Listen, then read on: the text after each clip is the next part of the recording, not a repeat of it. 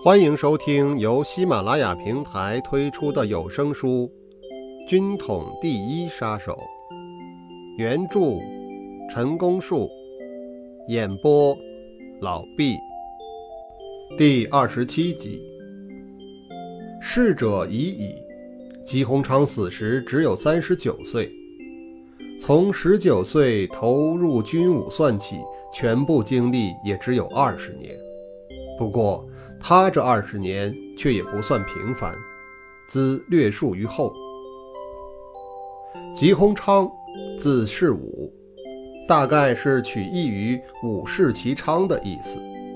一八九五年生于河南扶沟县一农家，十四岁当过首饰店的银匠学徒，十六岁又在杂货店当小伙计，十八岁那年。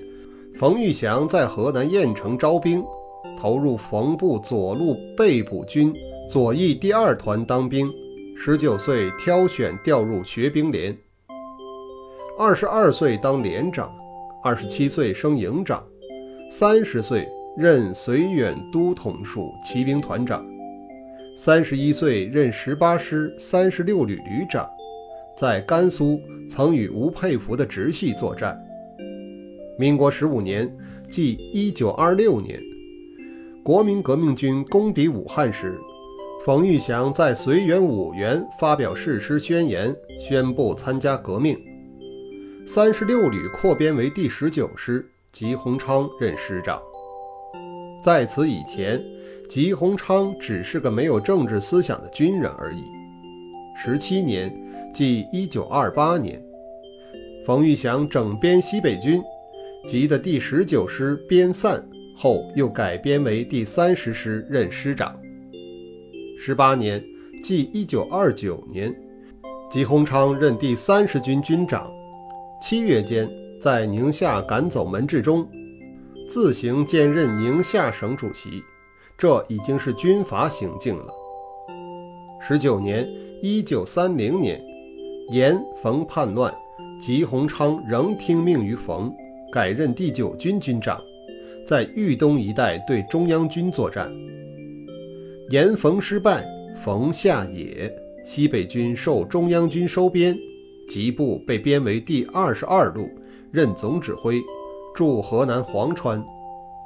十九年，即一九三零年冬，吉部奉命进攻豫鄂皖的共产党军队，却在暗中向共产党靠拢。民国二十年，即一九三一年，吉鸿昌装病赴上海就医，与共产党首要有所接触，即被共产党策反，化妆前往豫鄂皖红区参观，至此其思想大有转变。吉鸿昌回到房地后，撤兵罢战，拒绝与共作战，八月被撤职，但未查办。二十年。即一九三一年九月，政府派他出国考察，回来之后写了一本《环球视察记》。二十一年，即一九三二年二月底，回到上海，旋又去天津。不久，再从天津到上海，参加东北抗日救国后援会工作。同年八月，赴湖北宋部。策动旧部第三十师官兵叛变失败，国民政府下令通缉吉鸿昌。吉鸿昌经大别山潜回上海，此刻的形象有人描绘：他在一个朋友家里出现的时候，身穿着一件不合身的破大褂，脚穿一双破布鞋，满脸络腮胡子，头发是又长又乱。吉鸿昌说。这次起义虽然失败，却使我的脑袋瓜子开了窍。有许多事情，过去自己觉着已经明白，可是明白里头还有糊涂。虽说干革命的决心早就下了，做起事来还是只想到自己的部队，忘记了人民的力量。这回才算真明白了，才算认识了救国的真道路。只有服服帖帖地跟着共产党走。被压迫的贫苦人民才能出头，中国才能得救。光要个人英雄是不行的。往后我要从头做起，献出我毕生的力量去干。就在这个时候，共产党为他在静安寺路找了一个隐蔽的地方，天天和共产党派来的人见面。经过申请、审查、批准等形式后，吉鸿昌正式成为共产党员。时在民国二十一年，即一九三二年九月间，在当时我们不知道有这样的事。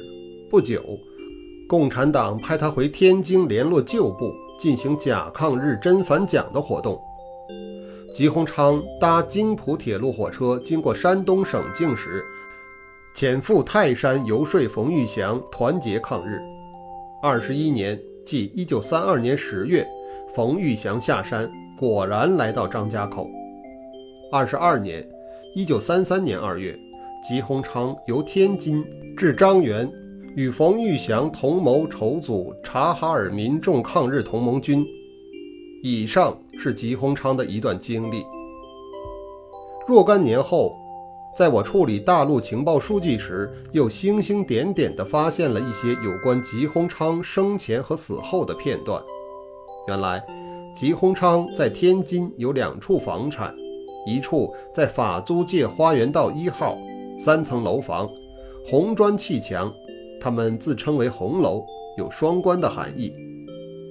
北平站范行增提供吉某以大红楼为基地的情报。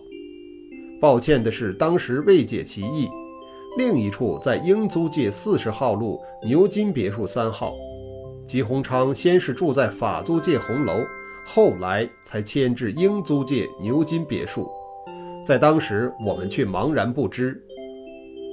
他在银行里有存款，总数几何不得而知，却曾多次供给共产党作为活动费用。当吉鸿昌引渡之后，羁押于天津陆军监狱时，吉妻胡红霞多方奔走营救，并专程跑到山东泰山去见冯玉祥，可是冯玉祥也没有办法。即在北平德西判处死刑后，写了三封信分至七弟朋友，作为遗言。在给他太太的信中云：“夫今死矣，是为时代而牺牲。人终有死，我死你不必过悲伤，因还有儿女待你照应。”二十三年，即一九三四年十一月二十七日。北平军分会批准了吉妻胡红霞的请求，准许他领出吉鸿昌的遗体，暂错于北平南昌街长春寺庙内。一年后运回故里安葬。吉鸿昌一案的魏晋全功，独有王文郁郁不乐。他对我表示过多次，一定想办法要把丢掉的找回来。我认为这不过是一时的激动。慨乎言之而已，殊不知他却是非常认真的。王文要求我派他到天津去，将制裁石友三的任务交给他办，这是应该做的事。难得他有这份热诚，我未加考虑就答应了。王文就是为了这件事，专程到天津联络内应先红霞去了。进展情况如何？他将随时向我提出报告。这且搁下不说，上一章所述吉鸿昌一案还有些没有交代明白的事，就便在此提一下。十一月九日那天，指派杨玉山小姐到国民饭店侦查吉鸿昌行迹之同时，我之所以请吕一民组长赶快回去办住郑恩普、傅丹切二人，是因为事实的发展。与他们所报称的内容不相符合，所以在信任上发生了动摇，也就是说，怀疑他们所言不实，甚或尚有对我不利之处。如果查复的结果吉鸿昌已不在国民饭店的话，不仅误会加深，很可能因而坏了大事。幸而后来证实了的确事出有因，这才消除了一场误会。不过，这又显得我们未免太多疑了。杨玉山小姐精明干练、勇敢沉着，由于本案的杰出表现，成为我们工作上的优秀干部。因为他是天津情报组的联络员，经常与郑恩溥接近。在郑恩溥负责的军事组建立之后，天津站仍派杨玉山与军事组联络。因事之故，郑杨之间日久生情，遂结为夫妇。其后，他们夫妻患难与共，恩爱愈恒，是一个美满的家庭。一九四九年，郑恩溥大哥只身来台，夫人杨玉山因故滞留北平，未能随行。谁又料得到，从此一别，竟成永诀呢？我一九五八年海外归来，与郑恩溥大哥把握时，是在阳明山一处寺庙中。相对唏嘘之余，才知道他已如素诵经，必谈往事。数年前更剃度出家，法号兴慈，主持大慈寺为方丈。如今已是望九之年了。我有一愿望，总要重谋一聚，做净日之谈。可是总因俗务牵绊，日复一日，因循至今。我的愿望达不成了。一九八零年八月十四日，大慈兴寺兴慈老和尚竟以原籍祭文，我尊敬的郑恩溥大哥与世长辞了。这又是因循误事，为之追悔莫及。郑大哥，谨先告罪于灵前，在我有生之年，容我有以自读。再说傅丹谢先生。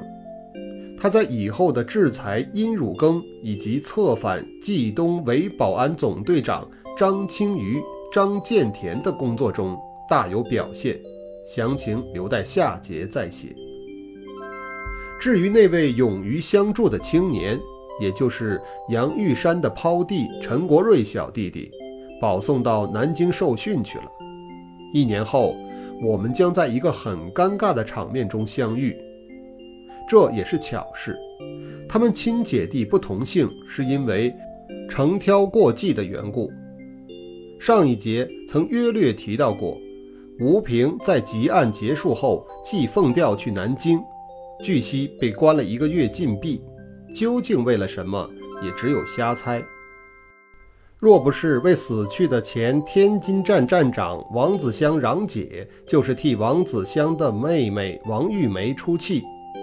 因为王子香之死，王玉梅总认为吴平耽误了送医急救，这真是天大的冤枉。吴平坐满禁闭后，戴先生推荐他到行政院任科员。一九三九年在重庆已升任总务科长。一九四九年来台仍任原职，廉洁自持，颇多嘉许。可惜天不假年。已不幸于1951年因三轮车过桥翻覆，伤重不治，年仅四十余岁。二十五年，即1936年，当我再任天津站站长时，原天津站情报组组长吕一民已不在职了，是另调他处，亦或已解除工作关系。迄今数十年，再也听不到有关他的消息。说到上级对吉鸿昌一案的反应，已不如张敬尧一案那么热烈了。就事论事，张敬尧案做得干净利落，吉鸿昌案总有些拖泥带水，不受责罚，已经是上级的宽厚了。若抛开任务观点，单就一个工作人员的心理状态而言，执行者之所以敢于冒险犯难，往大处说。完全是基于国家理念与政治理想，其次才是好强心和责任感。至于名利报酬，当然不会摆在心上了。此外，另有一个境界，那就是成功在我的一种满足。以上是第二十七集的内容，欢迎收听并订阅。